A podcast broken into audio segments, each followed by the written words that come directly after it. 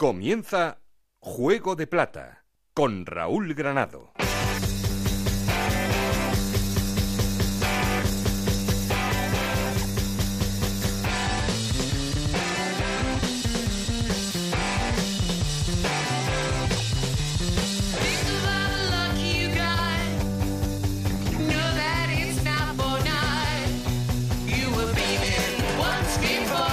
¿Qué tal? Muy buenas, bienvenidos al capítulo 36 de Juego de Plata, el podcast de Onda Cero en el que os contamos todo lo que pasa en la Liga 1-2-3 y en Segunda División B. Y de lo que hay que hablar es que esto va llegando al final, que tenemos ese playoff de ascenso a Primera División en el que un equipo más va a subir a la máxima categoría del fútbol español y ahora mismo el gran favorito es el Valladolid, que le ganaba 3-0 al Numancia en el partido de ida y los que se quedan en el camino, Real Zaragoza y Sporting de Gijón, que un año más van a jugar en Segunda División. Hay mucho que analizar, eh, como en cada capítulo luego os contamos cómo está la segunda división B con nuestros compañeros Montserrat Hernández y Adrián Díaz desde Onda Cero en Elche. Ya sabéis que tenemos un perfil de Twitter que es arroba juego de plata, un correo electrónico juego de plata ocr. Aquí conmigo está el auténtico cerebro de este programa, Alberto Fernández, con Ana Rodríguez en la producción, con Gema Esteban en la parte técnica. No estoy solo porque... Esto es Juego de Plata el podcast de Onda Cero en el que te contamos todo lo que pasa en Segunda División.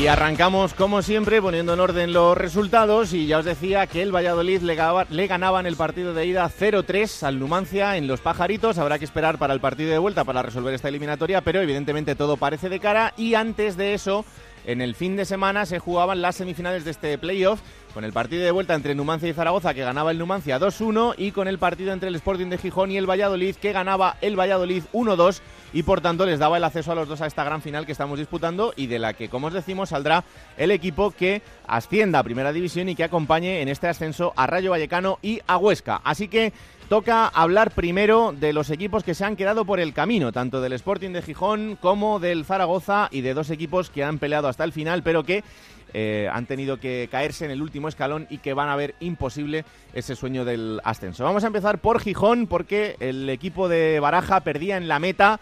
Eh, un equipo que lo ha dado todo en este segundo tramo de la temporada, sobre todo desde la llegada del Pipo Baraja, y que al final no le ha dado como para ascender. Onda cero en Gijón. Juan Gancedo, ¿qué tal? Muy buenas.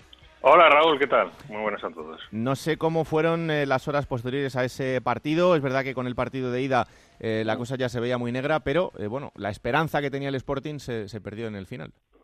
Sí, pero yo creo que resignación es la palabra que mejor define lo que se vivió en Gijón y en el Molinón, porque es que no hubo ni, ni oportunidad, no hubo ocasión de, de poner las cosas complicadas al Valladolid, que dio un auténtico recital en la primera parte, hay que reconocer que es justísimo vencedor de la eliminatoria con el Sporting, que ya le pasó por encima en Valladolid. Fíjate que yo creo que todavía jugó mejor en el Molinón que allí. Allí tuvo nueve minutos de inspiración y marcó tres goles, pero poco más. Lo demás fue un partido muy igualado, pero aquí no, aquí fue un auténtico repaso, sobre todo en la primera parte con ese 0-2 y alguno más que pudo marcar, una segunda parte en la que ya no hubo historia. Es decir, que hubo por delante 50 minutos, 55, en los que la afición del Sporting que llenó el Molinón, pues asumió con resignación que se quedaba un año más en segunda y que pasaba al mejor. Y esto es deporte y cuando el mejor es otro, pues hay que reconocerlo y así y así sucede en Gijón. Mm, eh, a partir de ahora, Juan, hay que hablar del proyecto, eh, un proyecto que se inicia con Rubén Baraja después de muchos rumores de que el técnico podría salir a Málaga después de la llegada de Caminero al Málaga,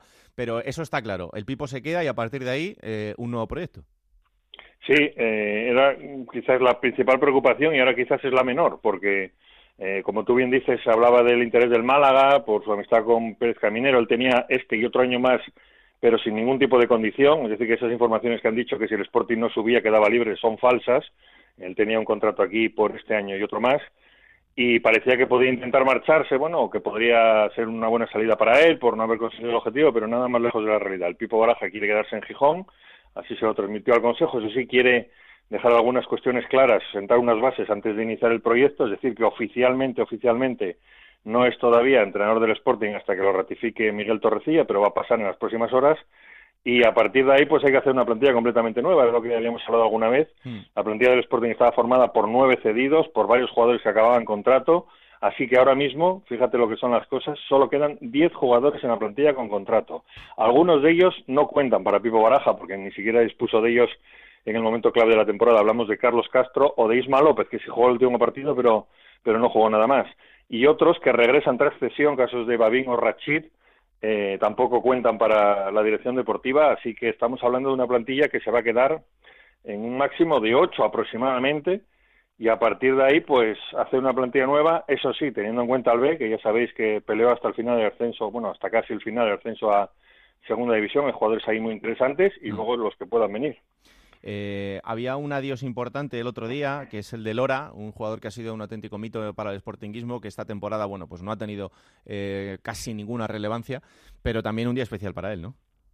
Sí, y se despedía además en una rueda de prensa muy emotiva en el Molinón, con un vídeo que podéis ver en, la página web del Sporting también muy emotiva, hablando de su familia, su padre, su abuela, eh, sus amigos, los jugadores con los que coincidió en el Sporting. Y bueno, sí, se va un jugador que ha estado 11 temporadas, 10 de ellas completas. La primera de todas fue a medio camino entre el A y el B, llegando a debutar con Manolo Preciado cuando subió el equipo a Primera División, hablamos de la 2007-2008 y a partir de ahí pues son 267 partidos, es el jugador número 24 en la historia del Sporting que más partidos ha jugado, que se dice pronto, ha marcado cinco goles y sobre todo ha demostrado unos valores humanos eh, tremendos, de esos jugadores que te marcan porque nunca es no, siempre está dispuesto a todo, con los niños, con la prensa, con los aficionados y va a dejar un vacío, no en el campo porque últimamente no estaba siendo importante, pero sí en lo que es el vestuario sin ningún género de dudas. Mm. Pero sigue jugando, ¿eh? Sigue jugando. Acuérdate que es de Móstoles, es madrileño, que lleva toda la vida en Gijón, es decir, fue del Castilla al Sporting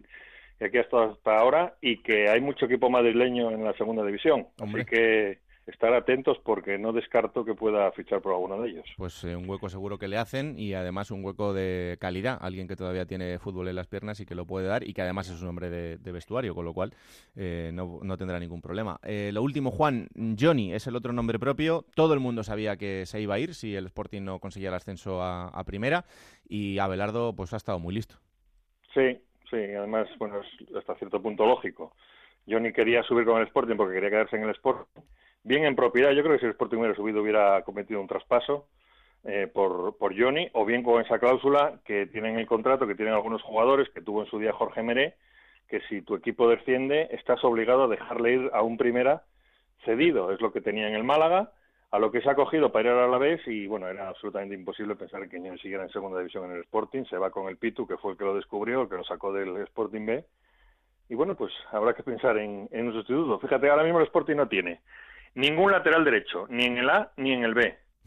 Porque se han ido Calavera y Lora y no hay en el B tampoco, los, que hay también acaban contrato o no cuentan. Tiene, eh, no tiene ningún extremo salvo Carmona, que en realidad no es extremo, ni en la derecha ni en la izquierda.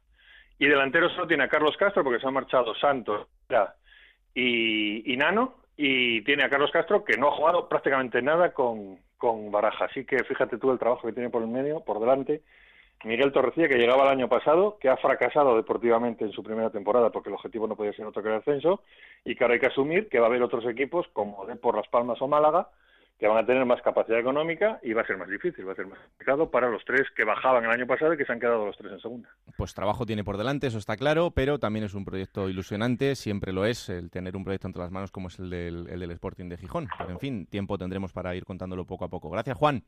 Venga, un abrazo, hasta luego. Un abrazo. Eh, quiero pulsar la opinión también de otro sportinguista. Ya sabéis que en la redacción de Onda Cero hay varios y uno de ellos, aunque ahora está aquí en, Madrid con otras labores, eh, no más importantes, ¿eh? Yo creo que de más trabajo, seguro, pero más importantes no. Edu Pidal, ¿qué tal? Muy buenas. Distintas. Muy buenas, Raúl, ¿qué tal? Eso es. Eh, bueno, lo primero, un placer recibirte aquí en el programa, aunque sea ya en esta parte final de la temporada. Ya has entrado tú, no Roberto Gómez todavía, o sea que te, sigue... Te Era de suponer, ¿eh? Sí, sí, sí, ya sabes que, bueno, en fin, para estas cosas, Roberto. Eh, ¿Cómo lo has visto? Yo sé que lo sufriste mucho, estábamos eh, juntos en, Nueva York en, la Liga Promises y, bueno, pues tu cara era de circunstancias según avanzaba el partido. Es verdad que con el partido de ida, yo no sé si más o menos esto ya pues, se daba como algo, no imposible, pero sí muy complicado. Bueno, por lo menos estábamos prevenidos para lo que podía pasar. No, es un palo tan duro después del partido de ida. Yo me lo olía un poco por la dinámica que llevaba el equipo. Bueno, la dinámica de los dos, la del Valladolid, era completamente distinta a la del Sporting. El Sporting se había metido en esa liguilla lo veníais comentando en el programa semana tras semana, por una racha que unas veces fue por buen juego, otras por suerte, pero estuvo casi tres eh, meses invicto y eso lo llegó a colocar líder de segunda división. Y yo siempre le decía a Gancedo cuando hablábamos en Gijón, mi miedo es cuando la dinámica cambie, porque va a cambiar. El mm. Sporting va a perder un partido antes de que termine la liga regular. Y vamos a ver si sale de ese bache, porque cuando llevas 12 partidos sin perder y pierdes primero hay que saber levantarse. Y yo creo que el Sporting no se supo levantar, llegó muy justamente, me parece que fue una plantilla demasiado corta. Han jugado siempre los mismos, 11, 12, 13 jugadores. Juan decía que Baraja no contó muchos y es verdad, no había mucho fondo armario. Yo creo que eso lo ha el Sporting. Y en una liga tan larga, 42 jornadas, y cuatro partidos de playoff, pues eh, el Valladolid, con el cambio en el banquillo, yo creo que puso los que tenía que poner, llegó mucho más fresco con Sergio y ahí está, a las puertas de primera. Hmm. Eh, pensando en lo que lo que va a venir y en el futuro, hmm. ¿te ilusiona un proyecto comandado por, por Rubén Baraja desde el principio, en el que tome decisiones y en el que, sobre todo, como nos decía Gancedo ahora, eh, tenga que, que, renovar tanto la plantilla, con una plantilla que ahora mismo tiene 10 jugadores? Sí, a mí sí, a mí me ilusiona. Mí me ilusiona y espero que se quede, porque claro, había escuchado lo de eh, el Málaga con Caminero. Yo me gustaría porque Baraja ha funcionado en el Sporting, entonces me gustaría verle comenzar un proyecto desde el principio, planificando un proyecto desde el principio y, con una construcción que casi la tiene que llevar a cabo él, él y el director deportivo, pero una reconstrucción total de la plantilla, los jugadores con concepto de gol, los que terminan, los que se marchan porque estaban cedidos, los que cambian de aires. Pues es que va a ser un completamente nuevo. Y quiero verle trabajar desde, desde el verano porque yo creo que allí ha conectado bien, a pesar del final de temporada, hmm. y que la gente está contenta. Y cuando tú tienes en Gijón a la gente contenta, 20.000 van a ir siempre al Molinón pues ya tienes algo más a favor. No, desde luego que partes con una ventaja que, que, no tiene mucha gente, aunque es verdad que la segunda del año que viene va a ser muy complicada porque hay que sumarle a todos esto Málaga, Depor y Las Palmas, que evidentemente... Yo, yo, siempre tengo miedo en los cambios de plantilla mm. a qué plantilla eh, puede llegar, porque la de este año es verdad que era un grupo sanísimo. Yo lo hablaba con varios jugadores que conozco todavía en el vestuario del Sporting, me decían que no ha habido nunca problemas, bueno, capitanes como Lora, veteranos, que como decían Juan, eh, pasó del Real Madrid de División de Honor al Sporting directamente y ahí lleva toda su vida deportiva. Apenas ha jugado, pero es que no ha creado ni un solo problema. Ha sido el primero que ha unido a, ese grupo. Los jugadores veteranos en segunda, pues pueden ser molestos en el vestuario y, en el caso del Sporting no lo han sido. Ninguno de ellos. Yo no sé si podrán conseguir un vestuario tan sano, con tan buen rollo el año que viene. Bueno, en eso se pondrán a trabajar seguro. Edu, que el año que viene te llamo algún día, ¿eh? Y yo sigo escuchando. Venga, un abrazo, anda. Eh, el tercer protagonista que quiero saludar em, es un personaje que ya os presentamos hace unas semanas aquí en Juego de Plata. Eh, ya sabéis que hay un youtuber en Gijón que se llama Elopi23, que, bueno, en Gijón, eh, yo el otro día vi una foto de un guaje ahí en, Twitter que ponía con Dios y al lado salía el bueno de Eloy, ahí pegado a su lado. Y con Eloy hablamos hace unas semanas y nos prometió que cuando el Sporting subiera, pues yo le iba a volver a llamar y le íbamos a hablar aquí. Y ojo, el Sporting no ha subido, pero no ha fallado la cita. Elopi, ¿qué tal? ¿Qué tal? Buenos días. Bien, bien, aquí, llevándolo. yo te agradezco que estés porque digo, hombre, este hombre podría haberse metido en la cueva y no haber salido hasta el mes de septiembre del año que viene. Pero no, yo le escribí a Eloy el otro día le digo, oye, que te llamamos tal. Me dijo, sin fallo, y aquí está. Claro, no, no, no, la cara hay que darla siempre para los buenos y para los malos. Eso sí, aquí por algo nos caracterizamos y es porque no nos escondemos. No sé si el palo fue muy gordo o si, como hablábamos ahora con Juan y con, y con Edu, más o menos después del partido de ida ya, ya te lo imaginabas. Va, claro, no, no. Después de que fui a Valladolid con toda la calentada, gastando días de vacaciones y todo, y Dios nos toda la boca, pero, pero duro, pues sí, pero claro, ¿qué pasó? El tema fue la eliminación del Zaragoza que nos pegó un punch de ánimo en plan de, uy, ojito que si pasamos, volvemos a ser los que cierren el playoff en casa, tal y cual, empezamos a motivar a la peña, el Sporting sacó un vídeo increíble que pegó, vamos, en Twitter y en Facebook y YouTube y tal, hmm. anímicamente inflonos a todos, no hay más que ver el recibimiento que clavamos al equipo en Gijón, que eso, yo vi equipos jugando en Europa que no ellos hacen esos recibimientos, y, y, bueno, luego ya sí que es verdad que, claro, cuando llegas al Molinón y clean clean, ya con el 0-2 dices tu amigo que aquí hay que meter cinco goles o seis, ya no sé cuántos hay que meter aquí, y, claro, ya pinta demasiado feo. Em, después de ese partido, eh, he visto bastantes críticas de, la gente y, a ver, en caliente es normal porque lo tienes tan cerca y, lo ves tan cercano que dices, joder, ha faltado un poquito más. Pero es que el Sporting hace dos meses y medio, quizá tres, no estaba pensando en que esto fuese a terminar así para nada. O sea, estaba pensando en que terminase la temporada como pudiera y, a pensar en la siguiente. Sí, sí, es que eso, yo lo que digo yo, bueno, llevo diciéndolo en varios vídeos. O sea, cuando estábamos todos saliendo del Tartiere, hundidísimos, firmábamos todos entrar en, el, en la última jornada sextos al playoff. O sea, firmábamoslo todos. ¿Qué pasa? Que claro, luego pillaste la racha, vístete tan arriba, vístete enganchado al, al liderazgo de segunda, que al final dices tú, jolín, tuvimoslo tan cerca, pero claro, si das hacia atrás en el tiempo, dices tú, eh, ¿qué pasa, cracks? Que, o sea, Baraja lo que hizo fue una auténtica sacada, que nadie contaba con esto, pero ni del tirón. Hmm. Y entonces, bueno, y la cara y la cruz, por una parte, mm, sí que he visto un equipo que compitió, un equipo que se enganchó arriba y luego un equipo que al final desinfló por todos los sitios, que salía al campo como si fuesen prejubilados de la mina de aquí al lado y claro, pues ya, ya te da un poco el bajón, pero bueno, no se puede echar en cara a baraja en este caso. ¿Cómo ha ido la, el último vídeo que ha subido? bueno, tiene bastante salseo, entró bastante gente de, del Sporting, evidentemente, pero muchos del Valladolid, muchos del Oviedo, del Girona, que vienen a recordarnos aquel partido contra el Lugo otra vez, no sé cuántos años van ya de eso, y siguen ahí R, que R, banda y cera, pero bueno, a ver, bien, la gente ahora te toca porque, claro, el equipo ahora queda lo que comentaban antes, en chasis, que, ven aquí cuatro amigos y lutilleros, ¿sabes lo que te digo? que ya sé. Oye, lo de, lo de Guerrero, ¿qué pasa? ¿Guerrero no servía para el Sporting y ahora se nos va al Olympiacos? Buah, chaval, buah, ese sí que me fastidió a mí cuando marchó de aquí. Sobre todo porque ves lo que trajeron, que tú vas, se va, pero mejoren con lo que traen. No, no, el chino, yo era muy del chino, el chino te hacía un forro con la cabeza si hacía falta, ¿eh? el chino tenía problema para nada. muy fan del chino de siempre, ¿eh? ya desde cuando en el Bay clavó cuatro goles el solo al Oviedo, imagínate, eso ya es leyenda, ya tenía que haber retirado el dorsal de aquella. Hmm. Oye, explícame, explícame lo de Michael Santos y, el perro, porque yo viéndolo desde fuera me parecía bastante surrealista. Claro. eso fue un malentendido que tuvo con el que gestiona la cuenta del perro, que no es él, que se calentó y subió. Pero a ver, a ver, a ver, a ver, porque claro, la gente de Gijón eh, lo, puede conocer, pero de fuera de Gijón igual eh, ahora mismo están cortocircuitando un poco. Eh, el, perro de Michael Santos tiene un perfil de Instagram, pero que no lo lleva Michael Santos. No, no, no, no, no, lleva una amiga de él. Claro, llevarlo una amiga de él y, y la movida y que se calentó subiendo esa foto. Mm. Santos no tenía ni idea, Santos tampoco llegué todo el día pinchado al, Instagram. Y cuando empezó a ver noticias por todos los lados de que se despedía a través del perfil de Instagram, no sé qué, puso una historia, todo cutre el pavo, porque, o sea, y cutre hasta para eso. Pues ahí, cuando tengas que decir algo ya lo diré y escrito ahí todo mal.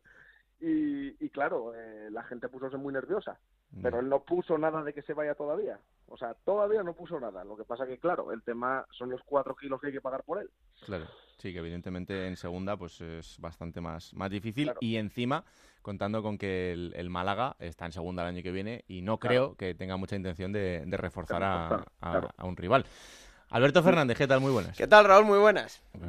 aquí, tenemos al fenómeno. Yo quería preguntarle a Eloy, el cambio de look este que te hiciste el corte de pelo con la perillita y que fue un poco gafe, ¿no? Para Pucela, ¿no? Ah, te cayeron por todos lados. escucha, que la movida ahí es que tenía un calor en la cabeza, andaba todo a tope con el... Dije, quítame pelo de aquí que me está calentando el cerebro demasiado. Entonces, claro, descapoté un poco lo que viene siendo la testa, hmm. pero nada, nada, no trajo suerte, no trajo suerte para nada. La madre que Fue gafe más bien, yo creo. No, no, no, sí, fue bastante gafe, yo diría que sí. Y aparte con la calentada fui para Valladolid sin entrar, al final luego conseguíles. Bueno, bueno, una locura. Gasté días de vacaciones para ir a Valladolid, ha reventado, llegar a casa casi a las cuatro y media de la mañana. Nada, un desfase. ¿Y? Para ir para allá, bien, pero para volver con el, con el resultado, dices tú, ¿qué pasa, amigo? ¿Eh? Vaya viaje de vuelta, lloviendo por Huerna con toda la niebla y todo. y encima van y te ponen a un seleccionador que ha entrenado al Oviedo. Eh, escucha por de cosas. Eh, bueno, nada, yo qué quieres que te diga. A ver, es que soy ahí para otra. es que va, ojalá o lo haga genial, ¿eh? Yo deseo que, como español que soy, yo quiero que España gane el mundial y, joder, si con Hierro, como si con Lopetegui, como si, bueno, con que fuera.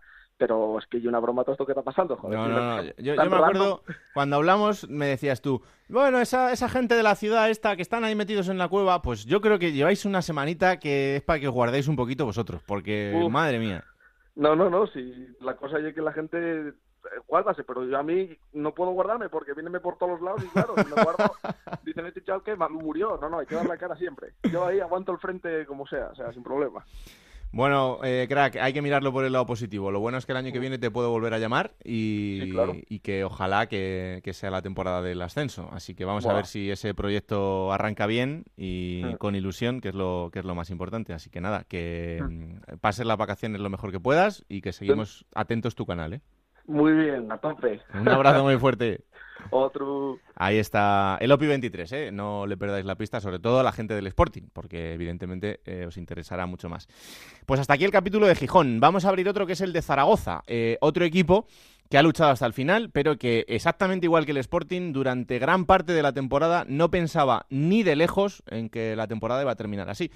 Compañero en Zaragoza, Rafa Feliz, ¿qué tal? Muy buenas. Hola, muy buenas, Raúl. Eh, y Rafa ha sido un fijo en este programa durante todo el año y os lo ha ido contando poco a poco. Pero Rafa, si te dicen que la temporada del Zaragoza mm, va a terminar así, pues eh, no nos lo creemos. Pues no, la verdad que muy triste, ¿no? Acabó para el Real Zaragoza empatando en Soria, todos aquí se frotaban las manos, esto estaba hecho, había que pensar en la final ya, a ver si era Valladolid, si era Sporting, y sin embargo el palo fue gordo en la Romareda el pasado fin de semana y la gente, bueno, era dramático ver a cientos de aficionados llorando después del partido, eh, cabizbajo sobre todo a los más jóvenes, a los chavalitos que no han visto la historia grande del Real Zaragoza y están viviendo esta triste actual de los últimos, que será el año que viene ya, seis años en segunda división. La verdad que la gente muy desesperada, muy decepcionada, pero eh, con dos temas puntuales en este momento. Uno es el tema Nacho González. Después de lo vivido ayer con el seleccionador nacional, la gente se pregunta, ¿tenían que haber echado a Nacho González el día que se supo que había firmado por el Deportivo? Y es una pregunta muy interesante, ¿no? Que se hace la gente.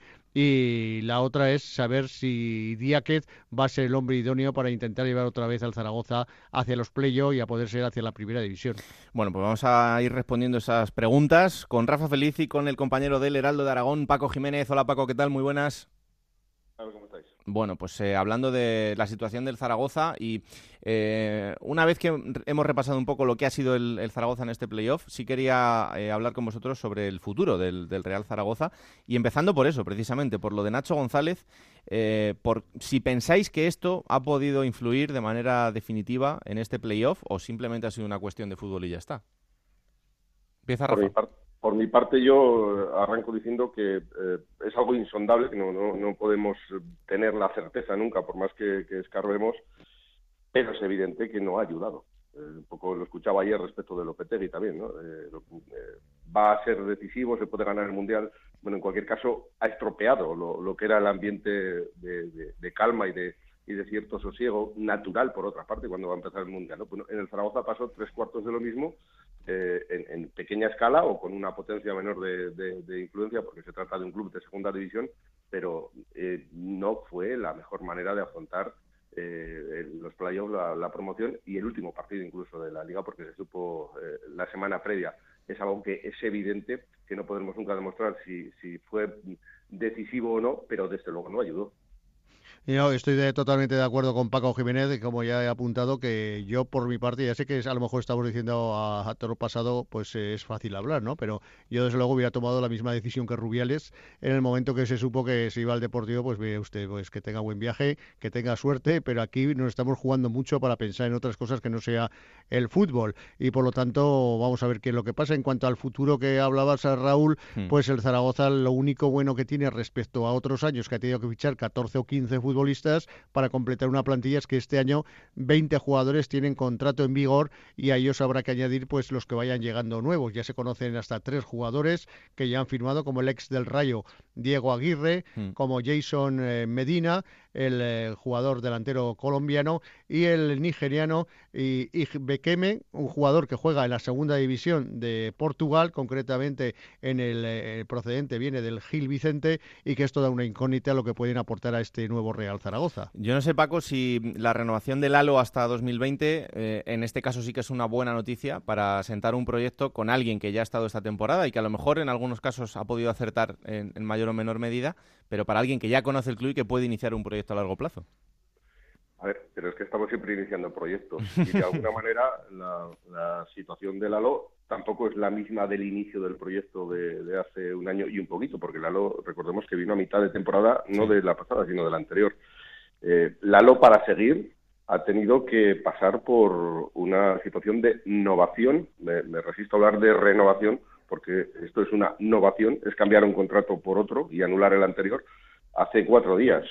Si no, estaba en trance de marcharse también. Es decir, de no haber habido un acuerdo, el Real Zaragoza se hubiera quedado en diez días sin el entrenador de su proyecto, que, es Nacho, era Nacho González, y se hubiera quedado sin su área deportiva con la Lorantegui a, la cabeza, porque la Lorantegui ha recibido ofertas de fuera, ha llegado a valorar alguna y ha hecho que eh, el club se haya tenido que reunir con él para innovar su contrato y, partir de otro punto distinto de, arranque. Entonces, bueno, pues lo del proyecto es que es muy relativo de cómo lo quieras ver. Sí que es bueno que haya continuidad, porque en Zaragoza lo que ha faltado en los últimos 10 años ya en la época de la anterior propiedad y con el equipo en primera, esto ha sido un batiburrillo de acontecimientos, un ir y venir, una especie de estación eh, de paso de, jugadores, de entrenadores, de secretarios técnicos, de directores deportivos, de ejecutivos de todo tipo y condición. Bueno, vamos a ver si tenemos un poquito de estabilidad. En ese sentido está bien. Pero es que ni aun en la situación ahora en la que hay cierta estabilidad, realmente la hay. Porque si te paras a meter el microscopio eh, un poquito con atención, te das cuenta de que está todo como muy cogido con pinzas. Mm. Y vamos al escalón por debajo, que es Idiáquez, que si nada se tuerce, y Manuel Idiáquez será el, nuevo entrenador del, Zaragoza. Em, no sé qué garantías os da eh, un entrenador que viene de la ECA Larnaca, de Chipre, que su paso anterior por la Liga Española había sido en equipos como el Lleida, el Toledo, el Real Unión, el Guijuelo, el Polideportivo Ejido y el filial de la Real Sociedad y que se enfrenta pues, eh, a un equipo absolutamente histórico y el año que viene, después de lo visto este, con un objetivo claro desde el principio que es intentar el ascenso. Para mí es toda una incógnita, ¿no? Lo que puede aportar Idiáquez al Real Zaragoza, habida cuenta de esa experiencia que hablabas tú ahora, pero el currículum muchas veces no quiere decir nada. Fíjate, eh, Víctor Fernández en el Real Zaragoza lo cogió que no había entrenado a nadie, más mm. que a equipos aquí bases, y, de repente se hace cargo del primer equipo y posteriormente fue campeón de la Recopa. Por lo tanto, me apunto a esa, a esa posibilidad con Idiáquez. Paco.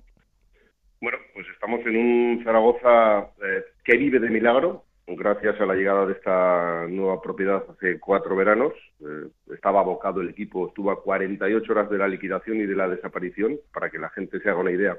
Eh, el Real Zaragoza como tal podría haber desaparecido de la faz de la tierra, pues como desapareció de los históricos, el que más tenemos todos a mano puede ser la Unión Deportiva Salamanca, ¿no? que ya no existe. Bueno, pues nos pudo pasar algo parecido, similar, seguramente con mayor eh, bombazo en ese sentido porque el Zaragoza es un equipo con mucha más historia que el Salamanca, con títulos eh, nacionales, con títulos europeos, con una... Bueno, pues eso, estuvo a punto de pasar. Estamos viviendo de milagro. Estamos en una fase larga, eh, sin precedentes en segunda división, como decía Rafa antes, va a ser el sexto año consecutivo en segunda, cosa que no ha pasado jamás en Zaragoza el, que viene. Hay un agravante tremendo que es que el convenio de acreedores que dejó la anterior propiedad de Agapito Iglesias con más de 100 eh, millones de, euros eh, de débito, que luego con las quitas y con todo lo que se, apañó, pues ha quedado en estos momentos una deuda que supera por poquito los 70. Eso empieza ya a funcionar, porque había eh, se hizo un, acuerdo en un momento determinado, un convenio en el que se suspendía al final, después de también una, renovación a través del mecanismo judicial, se suspendía durante cinco años el pago de, esa, de ese convenio, de ese concurso de acreedores, pero ya se han pasado los cinco años. Es decir, que a partir del 1 de julio, dentro de, 16 días, empieza ya a regir el, pago del concurso de acreedores. Es decir, es una cuestión que agrava la situación económica del Zaragoza. Por lo tanto, si ya en estos años en segunda división el equipo ha estado funcionando eh, eh, con fichajes extraños, con eh, yendo a mercados mm. baratos, con unos presupuestos y el control de la liga de fútbol profesional, el control salarial que le ha estado eh, restringiendo tremendamente su capacidad de movimientos, pues vamos a seguir en ese sentido mm, con un giro de tuerca más en contra de, los intereses del Zaragoza para tener equipos mejores.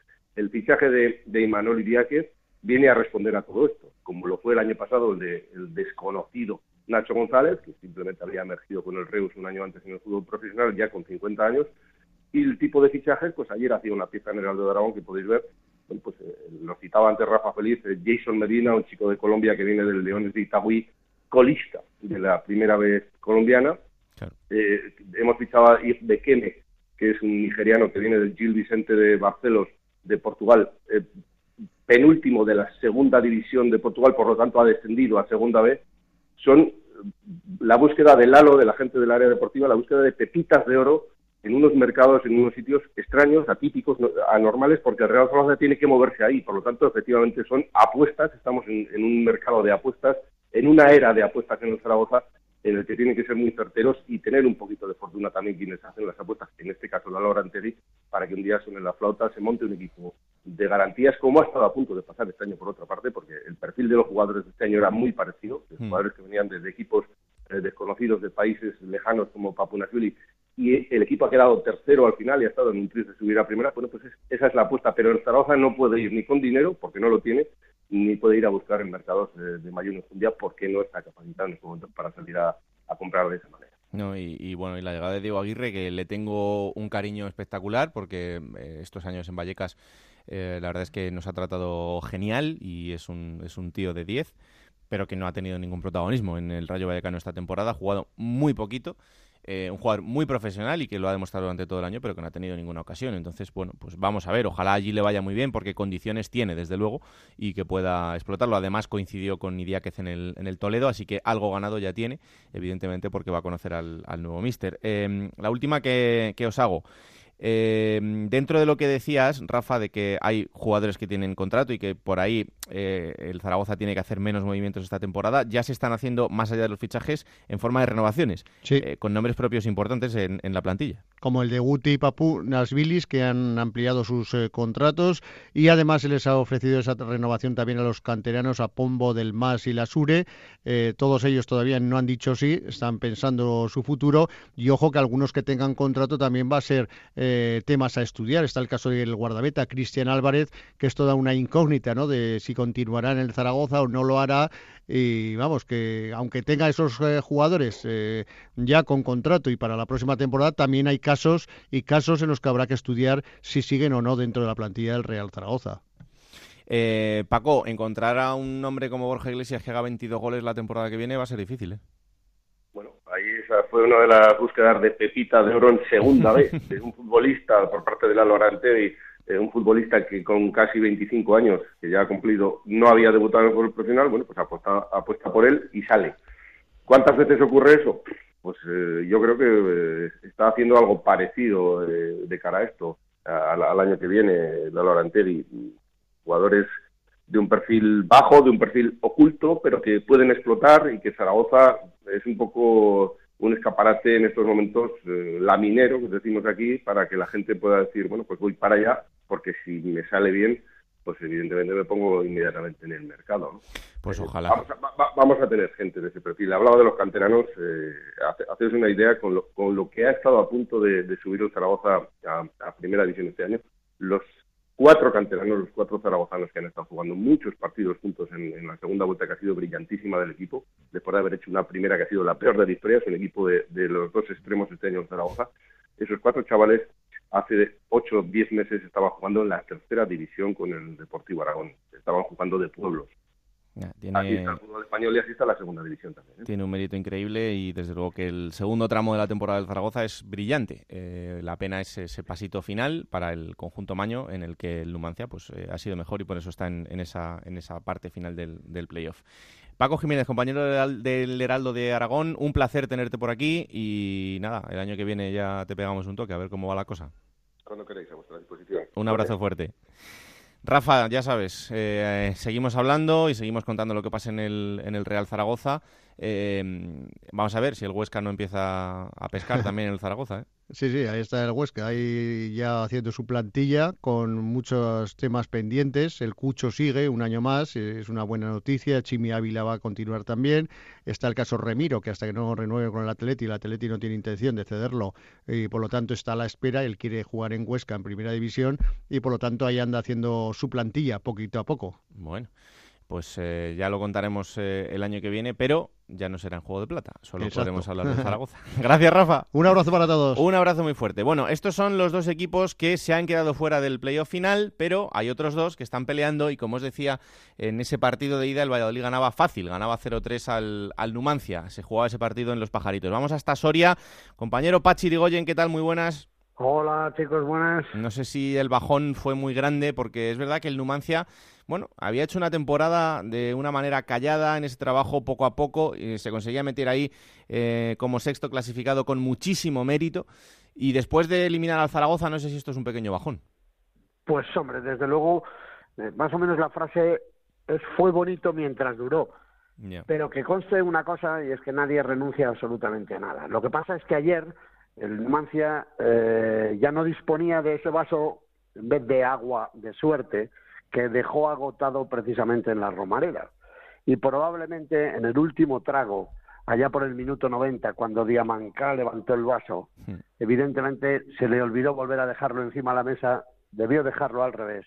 Y allí en el Valladolid se lo encontró precisamente de esta forma. En el 36 le marcó el 0-1, cuando lo tenía medio groggy se metieron a la caseta y después del descanso todavía salieron un poco más noqueados. Le metieron el 0-2 y a partir de ahí el Numancia fue, como se decía y como se suele decir, un fantasma de lo que había sido, sobre todo en partidos anteriores, donde, por otro lado, lo mejor que tenía era saber luchar hasta el minuto 90. Ayer, Sergio González dio un repaso espectacular en el aspecto táctico. El Valladolid no hizo absolutamente nada más que lo que tenía que hacer, nadar, saber nadar y de qué manera además, y luego lanzarse a la portería contraria con un tal ímpetu que incluso llegó a marcar un cuarto gol que le anularon por fuera de juego, demostrado luego que no era, mm. y que en cualquier caso, a pesar de que este Numancia sí quería, en ningún momento pudo.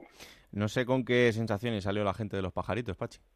Hombre, la gente salió, en Soria estamos acostumbrados porque evidentemente nuestro espíritu es así, nuestras fórmulas también lo dicen, salimos tranquilos porque evidentemente sabemos hasta dónde hemos llegado, de qué manera lo hemos hecho y con mucho orgullo evidentemente por la situación en la que estamos, por un poco la situación económica que vive el club y porque entre otras cosas la salud de este Numancia radica precisamente en continuar un año más y otro también en la segunda división.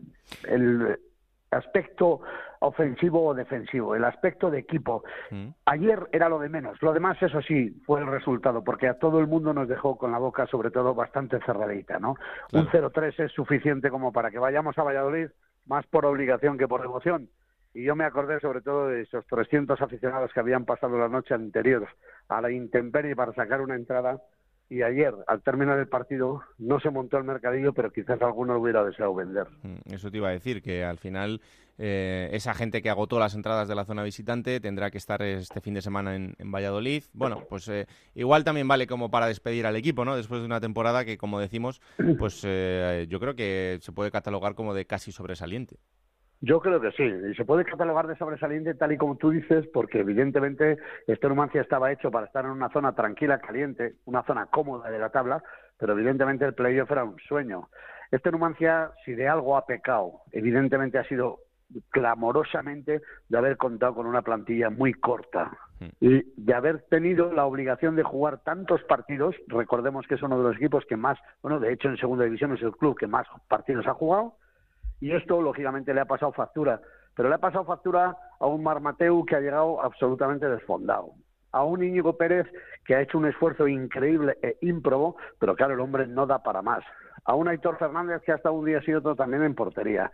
A un Unai Medina que tuvo que retirarse y que evidentemente el otro día no pudo jugar. Y a un Julio Álvarez que se ha perdido toda la temporada pero que ha salido dos veces. Ayer teníais que haber visto los aplausos que genera y la única acción de peligro que hace el Numancia con un Julio Álvarez que estaba soñando por debutar, aunque fuera solamente para intentar marcar un gol y poner las cosas más difíciles al Real Valladolid. Y en estas estamos. Pues así nos hemos comido una temporada en la que yo creo que ojalá nos comiéramos así muchas. Desde luego que sí.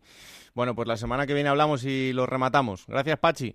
Un saludo a todos. Buenas tardes. Pues esa es la cara triste eh, de este playoff, aunque ya os decimos que queda el partido de vuelta, pero eh, con un 0-3, pues evidentemente la cosa parece que está bastante decantada para el Real Valladolid, que es el equipo alegre.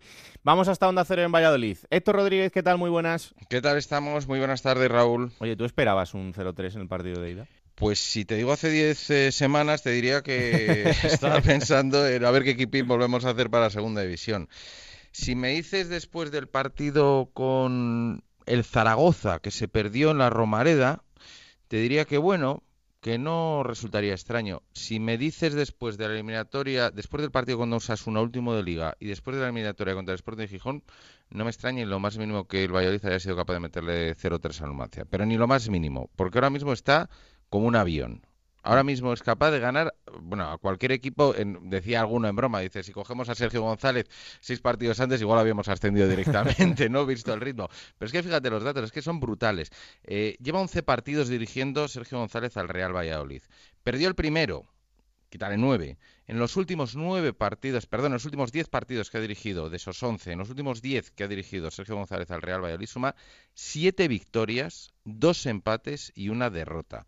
son números espectaculares. Con seis victorias fuera de casa de siete partidos que ha disputado es que es una locura lo que ha hecho Sergio González con este equipo y la demostración de poderío pues eh, fue la primera eliminatoria de playoff contra el Sporting de Gijón, al cual pasó por encima auténticamente y es lo que pues ayer. Es verdad que el Numancia no se mereció un resultado tan abultado, por supuesto, pero es que el Valladolid sigue teniendo una, una pegada brutal, era de los equipos, si no el más goleador de la categoría, uno de los más goleadores de la categoría y además ha ganado solvencia defensiva, con lo cual ahora la mezcla y sobre todo la confianza que tienen los jugadores pues les permite eso, sin hacer un excepcional partido, sin pasar por encima del rival, le mete 0-3. Y encima sin que marque Jaime Mata. Bueno, perdón, marcando, pero no subiendo al marcador. Y además eso que estaba en posición correcta, aunque se anuló que podía ser el 0-4, ¿no? Eh, sí, y además sin Jaime Mata. Eh, ayer lo ató muy bien ¿eh? en Numancia y estuvo vigilado durante todo momento, pero es que, y lo reconocía Sergio González después del partido, Mata es mucho más que goles, Mata es pelear cada balón, es eh, bajar esos pelotazos para quitarse de encima el peligro que pueda pegar eh, Masip desde la portería, es incordiar a los rivales, es que atraer a dos defensas y que esto permita que Kiko Olivas llegue completamente solo al segundo palo para rematar el primer gol. Es que haya tres rivales cuando sacan una falta y que como están defendiendo a Mata no se preocupen de que bote dentro del balón del área y despiste al portero y vaya directamente dentro de la portería. Es pegarse con un lateral en la banda contraria en un contraataque y de aquel pegarse con el lateral y mandar un pase en profundidad llegue y deje completamente solo a Oscar Plano para conseguir el 0-3 definitivo. ¿no? Fíjate que tres acciones tan solo permite al Real Valladolid marcharse ayer con 0-3. Es verdad, Mata ayer nos marcó, mm. pero ojo lo que hizo Mata que no se vio. No, no, desde luego, ese, ese trabajo que ha hecho durante toda la temporada y que ha sido eh, igual o más valioso que sus 34 goles. Es que se dice, se dice rápido y se dice pronto. Yo no sé esta cifra si la vamos a volver a ver en el corto plazo, porque desde luego es, muy complicada. Eh, la semana que viene tendremos tiempo para hablar del futuro y de ese proyecto que va a iniciar el, Valladolid, en principio, en, en primera división. Pero mm, eh, evidentemente Zorrilla imagino que estará lleno para el fin de semana, ¿no? Sí, va a ser lleno absoluto en el Estadio José Zorrilla. Eh, hay auténtica pelea por conseguir entradas, si es que todavía hay alguna que, no hay en taquilla, pero bueno, que se pueda recomprar y estas cosas a, algún abonado. Y, el lleno va a ser absoluto y hay muchas ganas de celebrar el ascenso del Real Valladolid. Eh, el último se consiguió, dato curioso también, un sábado, 16 de junio, también pero hace seis años. Entonces, eh, desde entonces ha llovido mucho. Hace cuatro que se perdió la categoría. Han sido cuatro años de penurias por segunda división. Y ahora mismo el Valladolid, pues, eh, tiene al alcance de la mano recuperar el sueño. Eh, algunos, lo más supersticiosos, dicen, ojo, porque hubo también un playoff donde Zaragoza fue capaz de remontar el Girona. Un 3-0 también del partido de la ida.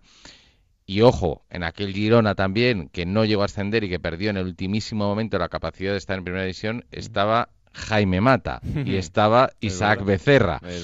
Y en esta circunstancia me parece que el máximo goleador de segunda división tiene bien claro que no se puede fiar lo más mínimo por un 3 a 0. Y ese es un punto ganado también para que el Real Valladolid no tenga sustos. Zorrilla va a ser una fiesta y Zorrilla simplemente está a la espera de que vayan pasando las horas para que llegue cuando antes ese sábado a las ocho y media de la tarde para cumplir por fin el sueño de regresar a la primera división. ¿Están todos bien para el partido de vuelta?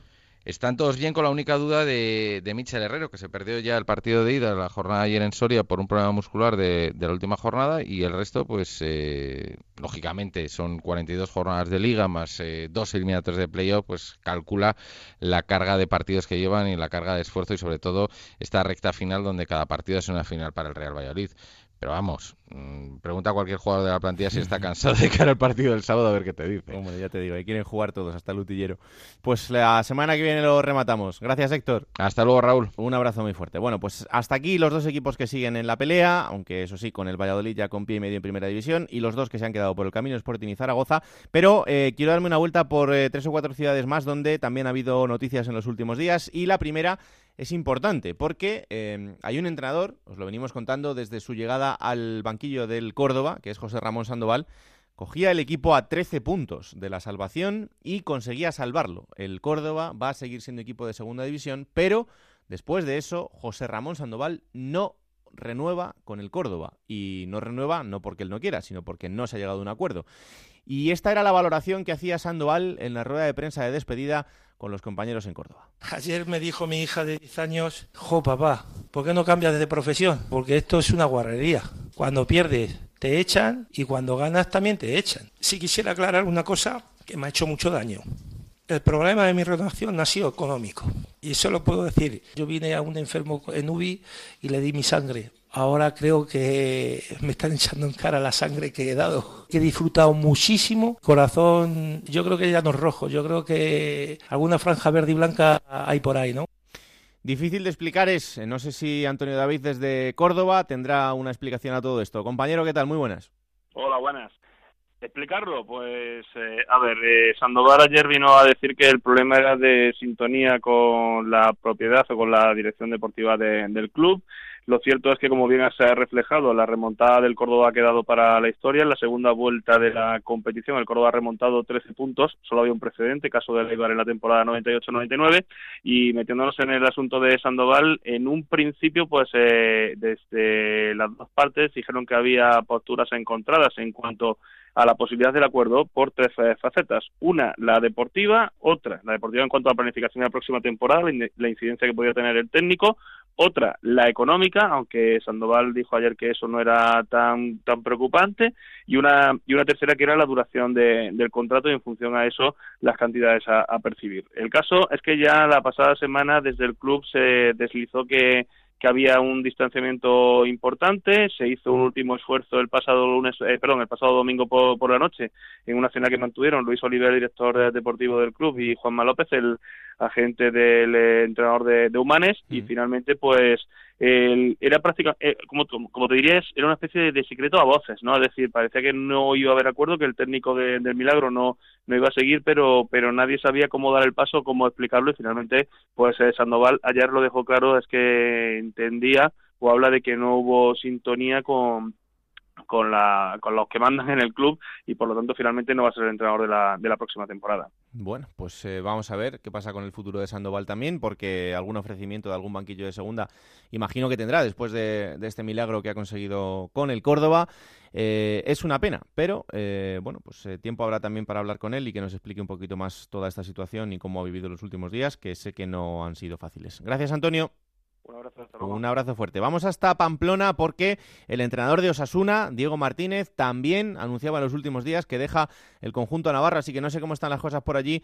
Compañero Javier Saralegui, ¿qué tal? Muy buenas. Hola, ¿qué tal? Se consumó la salida de Diego Martínez, sobre todo porque no cumplió el objetivo de la fase de ascenso, de haber metido a Osasuna entre los seis primeros, aunque nunca estuvo muy claro por parte de la Junta Directiva cuál era el objetivo. Quisieron quitar presión a los jugadores, que eran los únicos que abiertamente reconocían que había que ir a por el ascenso, y acabaron haciendo un lío en la mente de aficionados y yo creo que así hasta que del, del propio entrenador. Pero bueno, eso y la desconexión con la grada, que es lo que ha preocupado mucho a la Junta Directiva. Lo que pasa es que tienen que ir un paso más allá y haber averiguar por qué se produjo esa desconexión con la grada, si era por el estilo de juego del equipo, Ramplón perdiendo muchos puntos en el Sadar, o si era por la ausencia de canteranos en el primer equipo, por la participación de 12 fichajes, pero en fin, recuperar la conexión con la grada es el principal objetivo de unos Asuna que según el director deportivo no va a ser candidato al ascenso, aunque va a mantener y apuntalar la plantilla, y para eso ya está Braulio Vázquez eh, conversando y entrevistándose con entrenadores hasta encontrar el idóneo. Oltra, Martí, Francisco, son tres de los hombres y nombres con quien se ha reunido hasta ahora Braulio, y ahí está, deshojando la margarita viendo a ver cuál es el próximo entrenador que puede encajar en un proyecto en el que se diga o no se diga, el objetivo tiene que ser estar arriba y tratar de conseguir el ascenso de nuevo a Primera División. Bueno, pues atentos también estaremos a lo que pase con el futuro del banquillo de Osasuna, que será otro de los equipos punteros para la próxima temporada. Gracias, Javi. Eh, Alberto Alcorcón, otro equipo que se queda sin entrenador, Julio Velázquez, era algo que también esperábamos después de la nefasta temporada de Julio Velázquez, más allá de lo deportivo también en todo lo que ha tenido que ver a su gestión, eh, tanto del grupo como de la relación con los aficionados en un momento muy puntual, incluso hasta con los medios de comunicación. Eh, se va a Udinese, sí. pero es que encima el sustituto que entraba dentro de todas las generas para el Alcorcón, eh, ayer cogía un vuelo camino a Rusia y está en el banquillo de la selección española. Exacto, es Julián Calero, que va a acompañar a Fernando Hierro en esta travesía por el Mundial de, Rusia. Ya fue su segundo en el Real Oviedo, la etapa de la pasada temporada. Y lo de Velázquez, bueno, hay que decir que buenos representantes tiene, porque sonaba para Río Ave en Portugal y ahora Udinese, que creo que no está nada mal después de, bueno, yo creo que un mal bagaje el que ha tenido en Alcorcón. Y el problema, si se puede llamar así entre comillas, es que muchos de los jugadores que tanto él como Baltanás, el director deportivo, que también ha abandonado el club, eh, firmaron, eh, lo firmaron con el mismo contrato que Velázquez. A Velázquez le quedaba un año de contrato y muchos de los jugadores que él trajo, de su vieja guardia, que habían coincidido en otros equipos, tienen contrato también hasta 2019. Hay que decir que el Alcorcón tiene 18 jugadores en plantilla, tiene el bloque hecho, pero ahora tiene que, firmar y vamos a ver el entrenador que ocupa el banquillo. Eh, la opción de Calero, el Alcorcón le gustaba mucho, era un candidato serio, pero creo que está descartado descartada ya porque no van a esperar un mes. Y sigue como opción José Luis Oltra, eh, aunque tiene más eh, novias en segunda división, tiene como otra opción Ramis y incluso la vuelta de Manolo Cano, que estuvo acompañando a Anquela en su etapa en, Alcorcón y ahora está sin banquillo y podría ser un, regreso también, que le gusta mucho sobre todo a Quique Pérez, el director general de Alcorcón, así que estaremos atentos también. Desde luego que sí. Eh, y el que va a mandar en ese banquillo de la selección española, como ya sabéis, es Fernando Hierro. La única experiencia de Fernando Hierro como entrenador ha sido en segunda división, fue la temporada pasada en el Oviedo, así que quiero preguntarle a Chisco García cómo fue esa experiencia de Fernando Hierro y cómo fue ese paso por la ciudad zobetense. Chisco, ¿qué tal? Muy buenas. Hola Raúl, pues la verdad es que la etapa de Fernando Hierro en el en Real Oviedo eh, acabó con el mal sabor de boca de que el equipo no se metió en el playoff, pero sí es cierto que durante la temporada el técnico, eh, bueno, pues tuvo que lidiar con situaciones complicadas, con una herencia del año anterior, con situaciones enrarecidas en cuanto a algunos componentes de la plantilla, y eso lo manejó a la perfección. Lógicamente, creo que no se acerca ni de lejos a, a la situación que le toca lidiar con todos los vaivenes que ha habido en estas últimas horas en la selección española, pero yo creo que no cabe ninguna duda de la capacidad de Fernando Hierro, tanto en el plano técnico-táctico como, como entrenador, como tampoco a la hora de gestionar situaciones complicadas. Eh, en Oviedo lo hizo a, las mil maravillas, e insisto, eh, solamente que el equipo se le cayó en los partidos de fuera de casa en la recta final de la competición, pero estuvo hasta la última jornada con opciones de pelear por, por disputar ese playoff de ascenso. Así que yo creo que es un relevo que es natural y que además Fernando Hierro va a hacer un grandísimo papel eh, como seleccionador nacional. Además, así lo deseamos los soviedistas, al igual que yo creo que el resto de aficionados al fútbol de este país. Y además se lleva una persona como Julián Calero, que también estuvo aquí en Oviedo, que es un hombre muy metódico, que es un muy buen profesional dentro del mundo del fútbol. Y yo creo que la selección queda en unas manos estupendas para afrontar este Mundial de Rusia.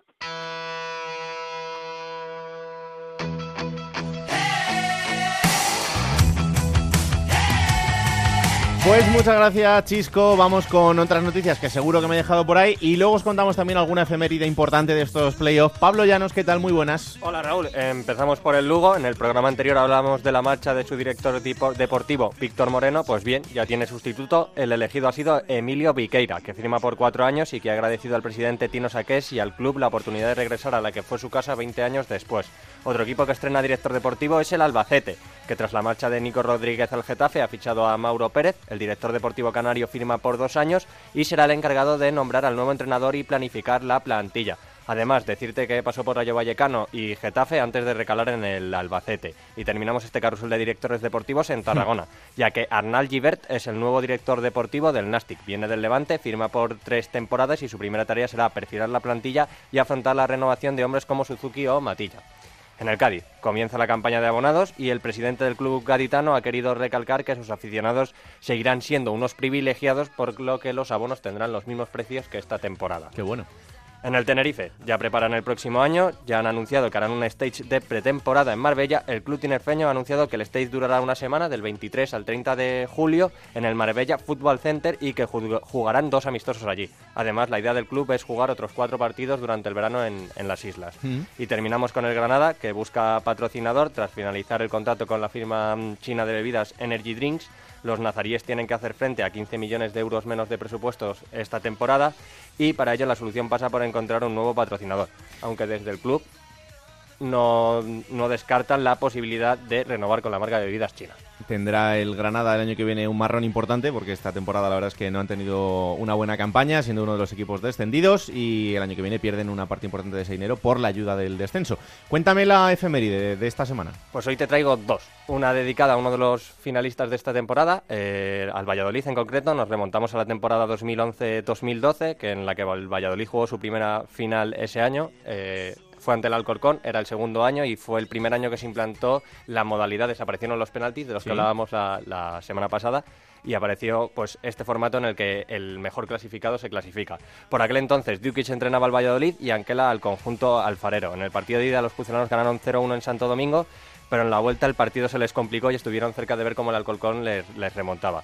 De hecho, en ese partido de, vuelta eh, el conjunto alfarero se adelantó con un gol de Fernando Sales que empataría Javi Guerra y aunque los pucelanos sufrieron hasta el último minuto, consiguieron clasificarse en lo que fue su primer ascenso en casa en 32 años, ya que no lo hacían desde 1980. Bueno. Y la otra que te traigo, ¿Sí? yo creo que para mí es uno de los momentos de la historia del fútbol. Eh, sí, sí, sí, sí, totalmente. En general, ya no solo de segunda, sino en general más curiosos que yo he visto en mi vida.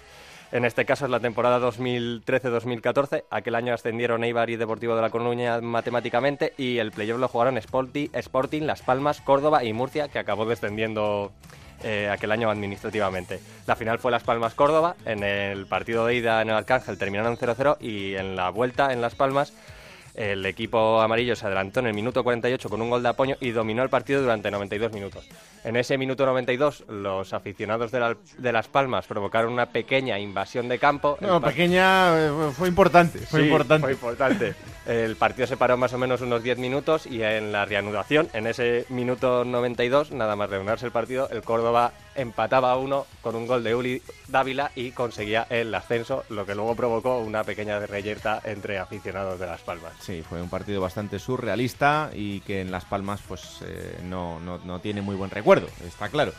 Eh, pero creo que después de eso aprendieron bastante. Y el año que viene van a tener que afrontar también una temporada complicada en segunda división. La semana que viene os vamos a contar cómo están los abonos de los tres equipos. Porque ya han salido los abonos de Las Palmas, del Málaga y del Deportivo de La Coruña. Y hay unas diferencias absolutamente increíbles. O sea, Las Palmas creo que directamente a sus aficionados les deja renovar el abono eh, de una manera eh, no, gratis, pero por, un precio bastante bajo. Pero lo de el Málaga y lo del Deportivo de La Coruña, de verdad que es de traca. Pero bueno, eso os lo contamos la semana que viene. Gracias, Pablo. Y hasta luego.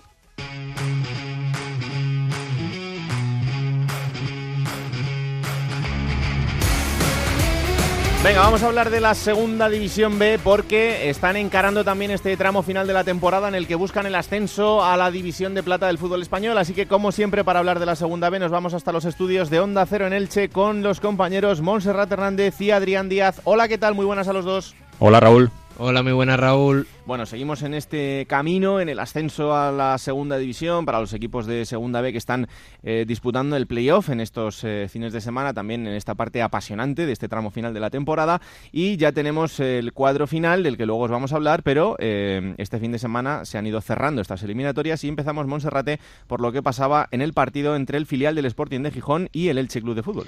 Sí, así es. Viajaba el Elche Club de Fútbol con ventaja en la eliminatoria 2 a 1 en el Estadio Martínez Valero. Recordamos, después de que el Sporting de Gijón se hubiese adelantado en la primera parte en tierras ilicitanas antes del descanso y en la segunda mitad los goles de Nino, que había salido como suplente en la última media hora de encuentro, había permitido al equipo de Pacheta viajar a tierras asturianas con esa ventaja apretada del 2 a 1. Un Elche que dominó hasta el minuto 75 y en la primera ocasión del Sporting B llegó el tanto de Callarga.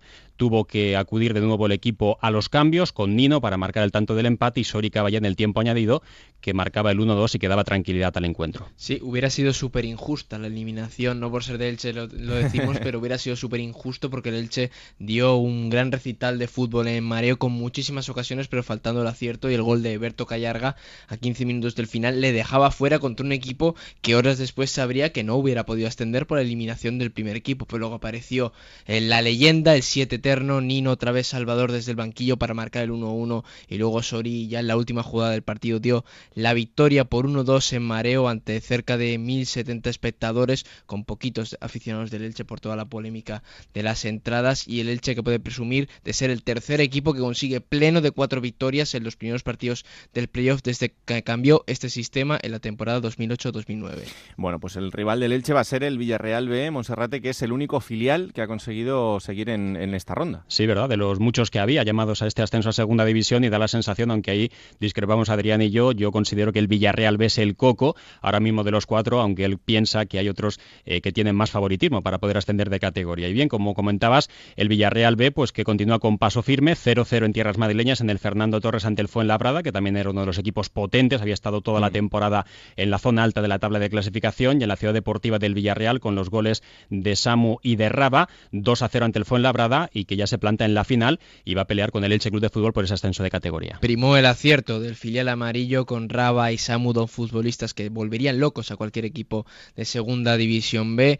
Él fue Labrada que tuvo ocasiones para haber seguido vivo en la eliminatoria, pero un espectacular Ander Cantero como en, como en el partido en el Fernando Torres, pues decidió la eliminatoria. El acierto y las paradas de Ander Cantero. Fue Labrada que tendrá que intentarlo la temporada que viene y el Villarreal B, de los seis filiales que se habían metido en playoff, es el único que llega a la última ronda. Mm, ojito con Samu porque parece que tiene un futuro bastante prometedor por delante y por cierto un chaval muy majo que nos lo encontramos el otro día en el Madrigal, en ese partido que enfrentaba a, España en partido amistoso y ahí estuvimos un ratito con él.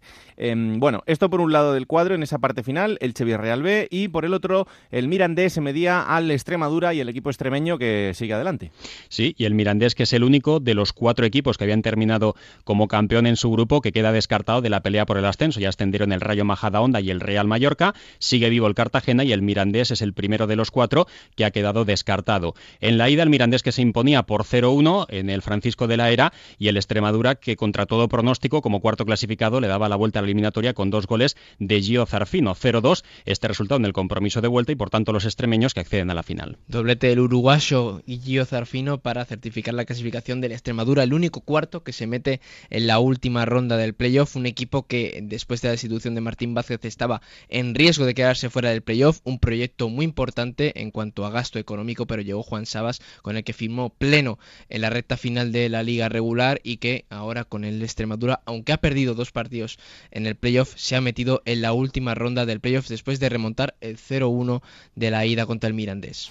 Y el rival del Extremadura será el Cartagena, que eh, pasaba su eliminatoria en la eliminatoria más ajustada de todas. Sí, sufriendo el Cartagena, campeón del grupo cuarto de la segunda división B, ante aproximadamente unos 10.000 espectadores en el campo de Cartagonova. En la ida en tierras gallegas, pues el Cartagena tiraba de experiencia y se traía un 0-0, un resultado siempre peligroso también para el equipo local cuando se disputa la vuelta en su terreno de juego y marcaba un tanto tempranero que encarrelaba la eliminatoria, aunque luego, como te decía, pues hubo que sufrir bastante. Un auténtico golazo en el minuto 4 de José Gaspar, una falta directa con la pierna izquierda que se colaba por la escuadra y el Celta B con unos jugadorazos, en muchos de ellos o algunos de ellos que ya han jugado en primera división, apretaba en la recta final del partido ante un Cartagena Adrián que el principal hándicap que tiene en esta parte final de la promoción de ascenso es su condición física. Sí, porque parece que va a llegar muy justo, acabó muy justo ese partido contra el Celta B, que además pudo venirle la psicosis de lo que ocurrió en el Cerro del Espino de Majada Honda, porque tuvo que defender eh, la renta, porque con un 1-1 por el 0-0 de la ida, el Celta B hubiera pasado a la última eliminatoria, pero supo aguantar el resultado. Este, una Cartagena que además va a tener dos bajas importantes para su próximo duelo, las de Cordero y Sergio Jiménez por lesión y por sanción, dos futbolistas importantes en el centro del campo, aunque Sergio Jiménez ha sido más suplente, pero está sancionado todo el playoff por su expulsión de cuatro partidos en Majadahonda y el Cartagena, como decimos, el único campeón que llega a la última ronda del playoff, no se va a repetir lo de que, los cuatro campeones asciendan, como la temporada pasada, el Cartagena que se las va a ver contra el cuarto de su mismo grupo, el Extremadura. Bueno, pues eh, esos enfrentamientos en la fase final, que como os decimos quedan Elche Villarreal B y Extremadura Cartagena. ¿Con qué horarios, Monserrate? Bueno, pues se van a repetir los horarios tanto en la ida como en la vuelta, sábado a partir de las seis y media de la tarde en el Martínez Valero, Elche Club de Fútbol Villarreal B y el domingo a partir de las seis y media de la tarde se dará el duelo de la ida entre el Extremadura y el Cartagena y esos mismos horarios se trasladarán al fin de semana del 23 y el 24 de junio, siendo el sábado a las seis y media de la tarde en la ciudad deportiva del Villarreal, Villarreal B y Elche y ya se cerrará esta temporada en la categoría de bronce el domingo a las seis y media de la tarde en el Cartagonova ese duelo entre Cartagena y Extremadura. Os pregunto sensaciones, Monserrate, te pregunto a ti la del Elche Villarreal B, no sé cómo está la cosa eh, por la ciudad ilicitana, cómo veis al, filial del Villarreal, aunque me decías que tú crees que es el Coco. Yo creo que el Coco es el Villarreal B porque es un equipo que durante la temporada en, el grupo tercero, que ya se puede decir a estas alturas, pues que es el más fuerte porque ha metido al Real Mallorca ya en primera división y tiene a dos de los cuatro finalistas en el cruce final por el ascenso a la categoría de plata. Además, el Villarreal B, que en el duelo directo contra el Elche, tanto en la ida como en la vuelta, el resultado fue de empate sin goles. En el Martínez Valero, en la primera parte, pues baño de juego del equipo castellonense. Y además, ahora, pues con esa presencia de Samu Chukwueke y de Raba, pues son dos jugadores más con un potencial enorme. Uno es juvenil, pero es la sensación en esta parte final de la liga. Hmm. Y Raba es un jugador que ha jugado ya bastantes minutos en primera división, pues son dos refuerzos de lujo, como comentaba, ante un Elche que llega con la moral por las nubes, que está en muy buen momento, que va a contar con la baja de Gonzalo Verdú y en cuanto al ambiente, pues decir que durante toda la semana la tónica habitual han sido las colas larguísimas en las taquillas del Estadio Martínez Valero para adquirir localidades. No sería de extrañar que se pudiese llenar el Martínez Valero o rozar la cifra de los 30.000 espectadores, lo que vendría a superar, por ejemplo, la última entrada que hubo en Primera División en el año 2015 en aquel encuentro ante el Athletic Club de Bilbao desde luego que el Martínez Valero será una base importante para el Elche en esta eliminatoria y que es normal que la gente esté ilusionada y que apriete un poquito porque ya es eh, eh, lo último que queda, ese último paso para intentar volver a, la segunda división. ¿Y el Extremadura Cartagena cómo lo ves, Adrián? Pues ahora mismo podemos dar una eliminatoria bastante igualada, ya decimos, son dos equipos que se han enfrentado en el mismo grupo, en el grupo cuarto, primero contra, contra cuarto, el Extremadura, que sí que es verdad que ha perdido dos partidos en el playoff contra el Deportivo Fabril en la vuelta, se eliminó al filial coruñés que recordamos que no podía ascender por el valor doble de los goles a domicilio y contra el Mirandés remontó un 0-1, el 0-1 que sufrió en el Francisco de la Era. Y la verdad es que el Extremadura, que ha tenido muchos cambios en el banquillo, pero tiene una de las mejores plantillas nombre por nombre de la categoría. Y se medirá a un Cartagena que Puede que tenga más presión por haber perdido eh, ese ascenso en el primer intento contra el Rayo Majadahonda con ese gol en propia puerta en el minuto 96 y como ha dicho antes Monserrate puede que llegue algo tocado físicamente al, a esta última eliminatoria con futbolistas muy cansados como podría ser eh, una de sus piezas fundamentales Alejandro Chavero con muchos futbolistas con kilómetros en sus piernas además de las bajas de Cordero y Sergio Jiménez pero el Cartagena es un equipo eh, que tiene mucha calidad uno de los equipos más atractivos de ver de la segunda división B y es seguro que vamos a ver un encuentro, eh, una eliminatoria muy igualada y con muy buen fútbol.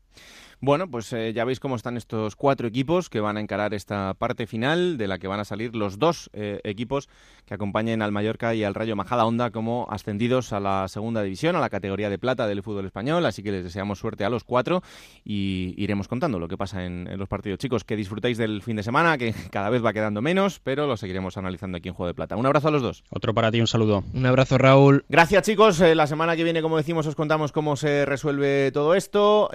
bueno, Alberto nos ha quedado el playoff bastante resuelto para ese partido de vuelta entre Valladolid y Numancia. El Valladolid, si todo va normal, será equipo de primera división. Es una buena noticia para el, para el fútbol español recuperar a otro histórico eh, y con un equipo que, bueno, la semana que viene podemos hablar un poco de cómo es el futuro, pero tendrá que renovarse mucho también. Sí, desde luego, porque para adaptarse a la primera división hay que renovarse, aparte por los evidentes cambios que va a sufrir en cuanto a la plantilla. Yo quiero resaltar sobre todo el Real Valladolid lo bien que ha competido en el playoff casi como nunca se le ha visto en toda la temporada, creo que eso tiene mucha culpa Sergio, y cómo ha competido tomándoselo más en serio que ningún otro, y creo que total merecimiento, y seguramente la semana que viene hablemos con Héctor Rodríguez por última vez aquí en, Juego de Plata. Seguramente sí. Sería curioso saber qué habría hecho Jaime Mata eh, hace mes y medio, cuando cerró su, su traspaso con el Getafe para la temporada que viene, eh, si hubiera sabido que el Valladolid iba a ascender a primera división. Es que yo creo que él no lo imaginaba, pero se, me pasó por la cabeza el otro día también, ¿eh? Porque yo creo que él tendrá un sentimiento de decir, oye, yo me lo he currado en este equipo. Hombre, desde luego, eso es innegable. Yo al menos quiero disfrutar de este equipo en primera división, porque él al Getafe aún no le liga nada, pero eh, estas cosas pasan en el fútbol. También tiene que velar por su futuro. Tiene 31 años, me parece, 32. Tiene 30. 30. 30 años. Y tiene que velar lo mejor por su futuro. Es una pena porque en Zorrilla seguro que le quieren seguir disfrutando y en primera división. Pues sí, lo van a tener complicado, pero en fin, estas son las cosas del fútbol también. Bueno, hasta aquí este capítulo número 36 de Juego de Plata, ya sabéis, disponible en onda es para que lo compartáis, lo disfrutáis y sobre todo le digáis a todo el mundo que existe este bendito programa que hacemos con tanto cariño, con tanto amor. Hoy con Gema Esteban aquí en la producción, eh, así a los mandos técnicos, así que ya sabéis que... No queda nada ya. No, no, no, esto le queda muy poquito, le queda muy poquito, que la radio se acompañe, adiós.